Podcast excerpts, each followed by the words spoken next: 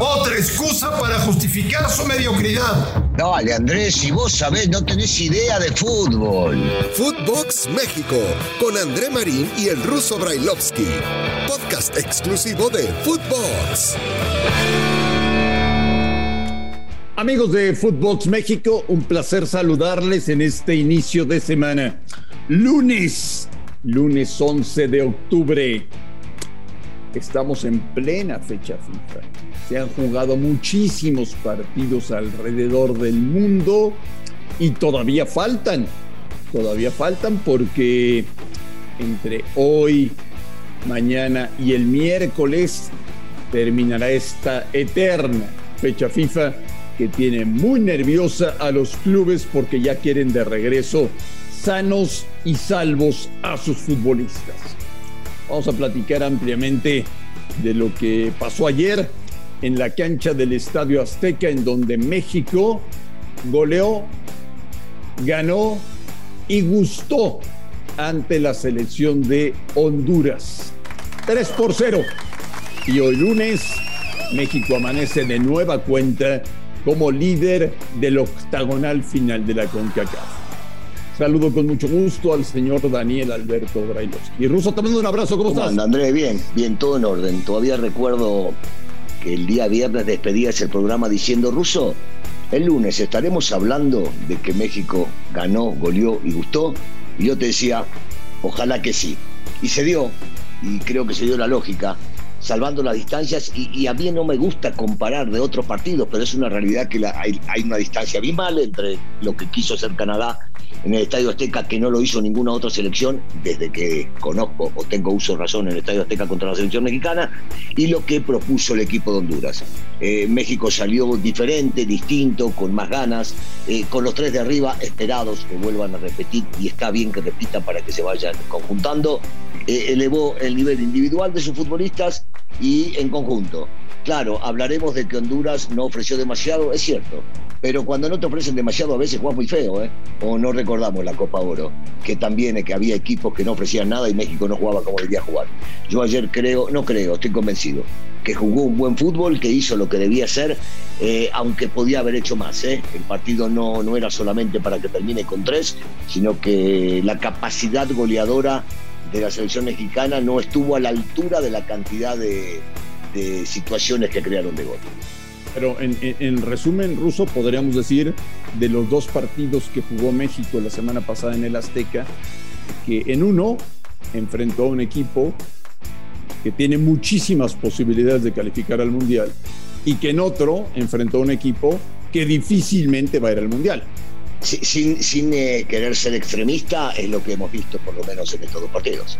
Eh, uno, que tiene absolutamente todo y no depende de nada ni de nadie para poder ganarse ese lugar, eh, aunque entendemos que cada partido le va a resultar sumamente difícil, estoy hablando de Canadá, lo vimos el día de ayer. Eh, y el otro, que está ofreciendo muy poco. Yo esperaba mucho más de Honduras, sobre todo por la garra, por el temperamento. Si bien es cierto, pegaron varias patadas y Figueroa tenía que haber sido expulsado en el primer tiempo, eh, esperaba más en la cuestión futbolística de este Honduras, que hay una gran diferencia entre uno y otro, y me parece que el resumen tuyo eh, es adecuado. ¿eh? Uno aspira y posiblemente esté, y el otro difícilmente. El mejor de México ayer fue el Chucky. Yo no sé cuándo el mejor de México no es Chucky, salvo cuando aparece Memo y te salva de tres o cuatro goles, ¿no? Porque Chucky puede andar no en el mejor nivel, pero siempre aporta algo que no tienen los demás, y esto tiene que ver con su capacidad, ¿no? El tipo es sumamente inteligente, sumamente talentoso, y siempre te hace algo por más que no ande en su día. Pero ayer andaba en su día y terminó culminando con un gol, con un verdadero golazo. Sí, el Chucky, el Chucky fue el mejor, indiscutiblemente ayer hizo todo lo que quería en la cancha, eh, le pegaron a patadas, lo cosieron a patadas, pero este tiene algo del día que empezó. Todavía recuerdo cuando empezó en el Estadio Azteca que le hizo un gol a la América, todavía recuerdo eso. Este chico desde que nació nunca se achicó en ninguna cancha.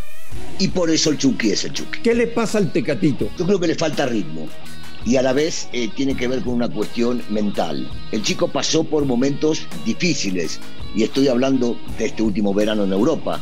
Recordemos que parecía que sí se iba a ir y que lo querían varios equipos y que él estaba dispuesto a irse. Punto dos, no está jugando lo que debería estar jugando para tener un buen ritmo en el Porto. Para mí un punto fundamental es la forma o el lugar donde juega, a veces, muchas veces lateral, y esto, esto le quita lo que tiene, lo que tiene Coronita, ¿no? El, desequilibrio, el encarar, el que difícilmente le saquen la pelota.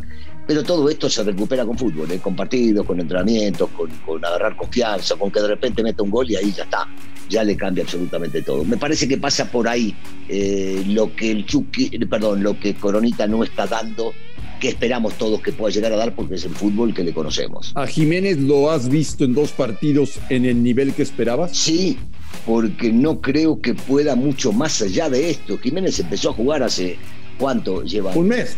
Un mes. Diez jornadas. sí, 15 ah, días. Por eh, eh, no es mucho. Y después de lo que él sufrió, yo, yo este, ojalá no nos pase nunca, pero para estar en el lugar que estuvo él y sufrir lo que sufrió, y, es un golpe en el cráneo, no es cualquier cosa, y estuvo a punto de dejar de jugar al fútbol, yo creo que Jiménez, a medida que van pasando los partidos en Inglaterra y acá, va levantando su nivel. Demuestra tener mucha capacidad. Eh, no esperaba que sea descollante la actuación, la actuación de Jiménez, pero sí se nota, sí se nota que el tipo aporta eh, en todo sentido al fútbol y que va a seguir creciendo. Lo más importante es que Jiménez regresó y también regresó a la selección. Y es un aporte sumamente eficaz para lo que pretende el técnico, el Tata Martino. Entonces, este, sí, este, lo, veo, lo veo bien. Lo voy a ver mucho mejor de lo que lo veo hoy. El misterio Córdoba, Russo. Eh, en América, inexplicablemente, lo vemos muchos partidos como suplente. El jueves con Martino ni siquiera salió a la banca lo mandaron a la tribuna y el domingo fue titular en lugar de guardado, ¿eh? ni más ni menos. Pero, pero te digo, nosotros lo vimos, ya lo hablamos en última palabra, este, y, gente que no jugó al fútbol, como vos y como Blanco, entendieron que cambió el sistema, el Tata, por ejemplo, también. Eh, ayer jugó eh, y sigo insistiendo, con dos volantes defensivos. ¿eh? No eran tres en línea, que algunos lo quieren llegar a poner a Córdoba ya, no. Jugó con dos volantes porque jugó más retrasado HH, junto al que no sale nunca, que es Edson, y Córdoba jugó armando una línea, como les quiera llamar, a ver, vamos a llamarlo con el número telefónico. Jugó un 4-2-1-3 o 4-2-3-1, como le gusta más a los que pintan el día de hoy el dibujito. Y Córdoba apareció en esa posición, mucho más cercano al rival, eh, un poquito más libre para poder llegar a armar y conducir y ser el nexo entre lo que es la medio, el medio campo y la delantera, y esa es su posición ideal. El chico tuvo destellos, no fue un gran partido de Córdoba tampoco, ¿eh? tuvo destellos, apareció en el área, hizo un gol, podía haber hecho otro, pero, pero alguien distinto. ¿Por qué no aparece a veces? No lo sé los técnicos lo sabrán. Yo creo que una cosa es en la selección nacional, donde el técnico da señales en todo momento que por más que vayas a la tribuna, al otro partido podés jugar, lo sucedido con Córdoba, eh, que terminó apareciendo de titular, y otra es lo que maneja en la América, que es un estilo, una forma eh, de jugar y que al técnico le gusta de esa manera a veces jugar eh, con un estilo distinto al que yo, en lo personal, digo, en ninguno de los dos. No hay un jugador tan desequilibrante como Córdoba, tan pensante, tan talentoso, difícilmente lo sacaría de un once titular hoy por hoy. Y a la gente que le dice pecho frío, ¿qué le cuento? Bueno, yo, yo respeto todo tipo de opiniones, no, no, no veo por dónde. Si, si vos me, a ver, si me lo juzgan a, a, a Córdoba con ese, con ese término que no me gusta, para nada me gusta, porque... Yo no le digo, ¿eh? Yo no, le digo. No, no, no, ah. no, yo sé, yo sé, yo sé y conozco quién le dice y otra vez respeto las opiniones de todos. Lo que digo es, si lo juzgan porque el chico en ningún momento demuestra calentura, ni se vuelve loco, ni se enferma porque le pegaron una patada, ni porque van perdiendo, van cambiando, cambia su forma de manejarse dentro de la cancha, bueno, si es por eso, te digo, ojalá hubiera muchos jugadores en el mundo que sean fríos y calculadores y que saben que tienen que manejarse de una manera. Si es por el tema despectivo, no me gusta, no le cabe, me parece que no lo es. Parece que es un jugador superdotado que tiene una forma de juego que, si lo quieren ver aparecer durante los 90 minutos, no es así.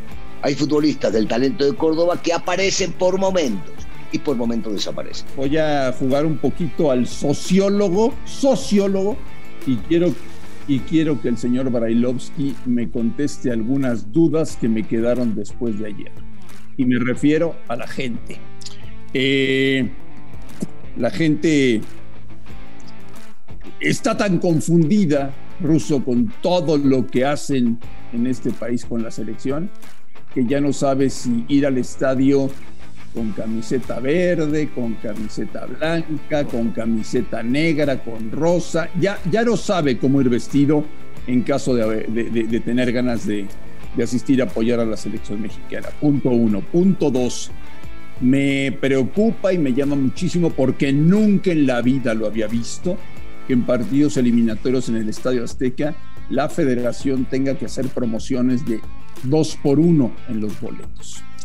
Eh, tema 3, no se, hubo una muy buena entrada, pero no se colgó el cartel de no hay eh, boletos. Tema 4, en algún momento, en algún momento, sí le gritaron puto al portero de Honduras. Tema 5, cuando salta a calentar Funes Mori, le chifla todo el estadio. Tema 6, cuando anuncian a Funes Mori e ingresa a la cancha, todo el estadio le pita y le chifla. Y después viene el gol de Funes Mori y todo el mundo le aplaude. Creo que está un poquito confundida. La y a veces lo confundimos también nosotros, porque sobre el caso de Funes Mori a veces se dicen cosas, se hablan cosas dentro de los programas deportivos y la gente toma como referencia ese tipo de cosas. Eh, cuando hablamos de que tienen que jugar de tal o cual manera, también la gente toma referencia. Cuando escuchamos el grito, nosotros mismos decimos, el grito lo vamos a escuchar seguramente si a México no le va bien y aparece el grito, pero yo no creo que todos, ¿eh? yo no creo que todos piensen exactamente igual y que cada uno tiene referencia de diferentes puntos o diferentes lugares o diferentes personas que hablamos en la televisión o en el radio o aquí mismo en el podcast que nos sirve agradeciendo a la gente muchísima. Eh, yo creo que esto da para que vos y yo un día nos sentemos y analicemos esto punto por punto, porque son muchos puntos los que tenés y, cada uno de ellos merece eh, un trato aparte, un trato por separado, porque creo que son distintos, aunque conjugan a la gente, pero son distintos. Entonces, si te parece, un día de esto nos sentamos y empezamos a hacer la del sociólogo una por una y desmenuzamos cada punto. Me parece muy bien.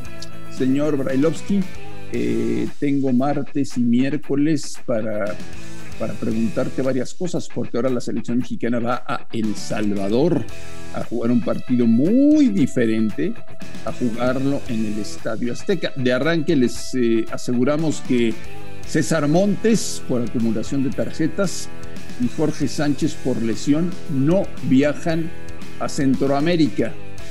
Eh, y sí quiero tocar base con el señor Brailovsky porque con el paso de los años he aprendido que la selección mexicana tiene futbolistas para el Azteca y futbolistas muy diferentes para jugar en Centroamérica. Ya lo platicaremos, Ruso. El miércoles. Sí, sí, me parece bien, no quiero hablar hoy. Está buena, está buena para dejar esa para mañana, está buena, está buena. Ruso, te mando un gran abrazo, que tengas un maravilloso lunes. Igualmente, André, un saludo para toda la gente. A nombre de Daniel Alberto Brailovsky y de André Marín, esto fue Footbox México de hoy, lunes 11 de octubre. México ganó. México, líder del octagonal final de la CONCACAF. México irá sin problemas al Mundial. Nos escuchamos mañana. Footbox México, un podcast con André Marín y el ruso Brailovsky, exclusivo de Footbox.